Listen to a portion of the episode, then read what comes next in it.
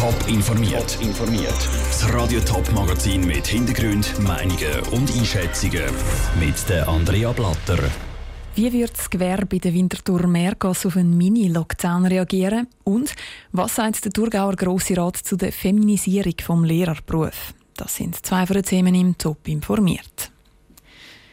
Alle Restaurants, alle Museen, Kinos und auch alle Läden zu. Und zwar für um die zwei Wochen. Über die Massnahme von einem sogenannten Mini-Lockdown diskutiert der Bundesrat offenbar heute in einer Sitzung. Das, weil Corona-Fallzahlen wieder rasant angestiegen sind. Erst vor rund fünf Monaten haben die Geschäfte nach einer längeren Corona-Pause ihre Ladentüren wieder auftun Ein zweites Mal könnte es bei gewissen Läden wirklich als Lebige gehen. Sabrina Zwicker ist der Puls in der Winterthurer Altstadt zu fühlen. Noch geht es in der Winterthurer Altstadt recht geschäftig zu und her. Die Leute laufen zu den Läden ein und aus und auf den Mittag her hat auch der Pastawagen seine Theke gedeckt. Diskussionen in den Läden über den allfälligen Mini-Lockdown sind aber schon voll im Gang. Die Inhaberin vom Coiffeurladen am Kielenplatz, Franziska Molinari, findet es gar nicht einmal so eine verkehrte Idee. Wir würden alle ein Mail rauslassen, Kunden, als Information. Das Konzept sicher, dass die Kundschaft weiss, dass sie Termine abmachen weiterhin, dass man wenigstens dann nach diesen zwei Wochen wieder Vollgas geben können, weil jetzt tröpfelt sowieso nur. Es gibt sehr viele Leute, die Panik schieben und dann die, die grundsätzlich nicht mit Maske wollen, in einen Coiffeursalon. Also zwei Wochen sind also durchaus zum Aushalten. Gleich geht es auch der Inhaberin vom Ballettladen Gorti, der Carmen Gorti. Sie würde in diesem Fall nicht viel müssen unternehmen ich glaube, das würde mich jetzt gerade nicht umbringen. Ich bin eine Einzelfirma und ich habe noch ein genug auf der hohen Kante, dass ich das könnte überleben Darum, wenn es unbedingt nötig ist und die Epidemie kann eindämmen, warum nicht? Aber sicher nicht länger. Viele, viele andere Geschäfte haben wahrscheinlich dann schon auch wieder Probleme. So ging es zum Beispiel im Schmuckladen Runas. Der hat nämlich am 1. von dem Monat zum allerersten Mal überhaupt seine Türen aufgetan. Die Mitgründerin Sandy Fellbau wüsste nicht, wie sie mit dem Mini-Lockdown umgehen sollte. Ich meine, das Einzige, was man machen kann, ist irgendwie online pushen, aber auf das haben wir überhaupt keinen Bock, weil Schmuck muss man anprobieren, es braucht einen Austausch, man muss einander ins Gesicht schauen, es hat eine Bedeutung dahinter, darum, äh, ja, lieber nicht. Auch andere Läden, die erst gerade aufgetan haben, wären mit dieser Massnahme überfordert. Bei den Alteingesessenen gehen die Meinungen auseinander. Die Gefühle in der Winterthurer Altstadt sind also gemischt. Der Beitrag von Sabrina Zwicker. Der Handelsverband hat in der Zwischenzeit noch eine Mitteilung verschickt, dass für ihn ein Mini-Lockdown keine Option wäre. Wenn das der Bundesrat über, definitiv über die allfällige Massnahme Bescheid gibt, das ist bis jetzt noch nicht klar.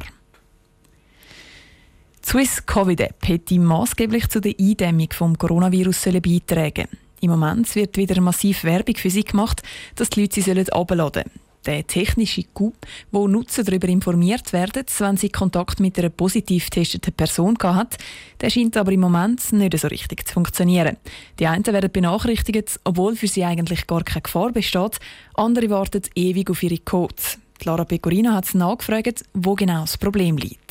Nach einem positiven Corona-Test steht vor allem eins im Vordergrund: so schnell wie möglich alle Kontaktpersonen informieren.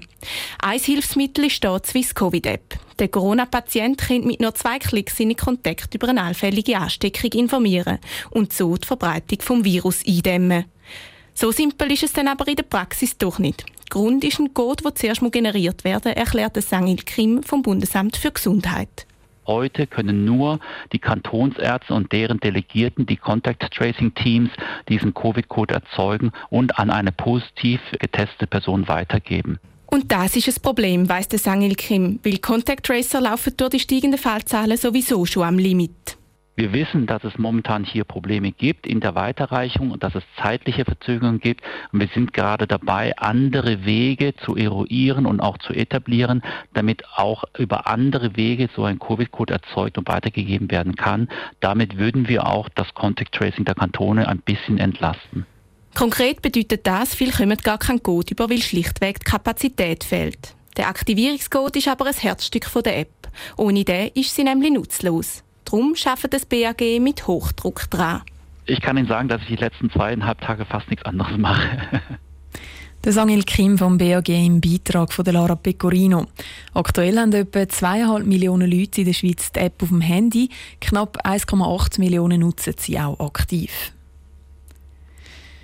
Primarschullehrer ist ein klassischer Frauenberuf. Das sagt sogar ein Urteil vom Bundesgericht.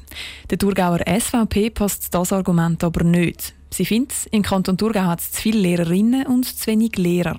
Darum hat sie vom Regierungsrat wissen, wie der die Feminisierung an der Pädagogischen Hochschule und der Volksschule sieht. Die Regierung sieht keinen Handlungsbedarf. Mit dem haben sich Thurgauer Grossräte aber nicht zufrieden geben und darum eine Diskussion angerissen. Stefanie Brändle war dabei. Nur jede fünfte Lehrperson im Kanton Thurgau ist ein Mann. Dass der Lehrerberuf von Frauen dominiert ist, steht also nicht zur Diskussion. Trotzdem will der Regierungsrat momentan nichts dagegen unternehmen. Er könne ja den Männern und Frauen nicht vorgeben, was sie sollen studieren Die Interpellantin Aline Indergand von der SVP versteht das nicht. Die Feminisierung werde verharmlost. Was mir stark zu denken gibt. In allen anderen Branchendebatten, in denen die Frau verhältnismäßig schwach vertreten ist, gehen die Regierung wie auch die Presse unweigerlich und um einiges stärker darauf ein. Ganz anders sieht es die grüne Brigitte Hartmann. Der Lehrerberuf sei erst seit kurzem Frauen dominiert. Für ihn sei es ein klarer Mannenberuf gewesen. Geändert hätte sich das nur, weil die Männer wegen attraktiveren anderen Berufen abgezottelt sind. Und wie der Regierungsrat schon sagt, sei es laut der grünen Brigitte Hartmann auch nicht so, dass jemand aufgrund seines Geschlechts daran gehindert wurde, sich als Lehrerin, als Lehrer auszubilden. Dies muss sich wohl einem Juristen als Interpellanten nicht erklären, dass in einem solchen Fall nicht der Große Rat zuständig wäre. Auch die anderen Parteien wie FDP, CVP, SP oder GLP sehen das Problem der SVP nicht. Nur die EDU hat Unterstützung geboten. Damit ist klar, der Grosse Rat Thurgau findet es momentan wirklich nicht nötig, etwas gegen die Feminisierung der Pädagogischen Hochschule und der Volksschulen im Kanton Thurgau zu machen. Der Beitrag von der Stefanie Brändli. Der Grosse Rat hat darum den Vorschlag auch ad acta gelegt und will im Moment nichts ändern. Top informiert, auch als Podcast. Mehr Informationen gibt es auf toponline.ch.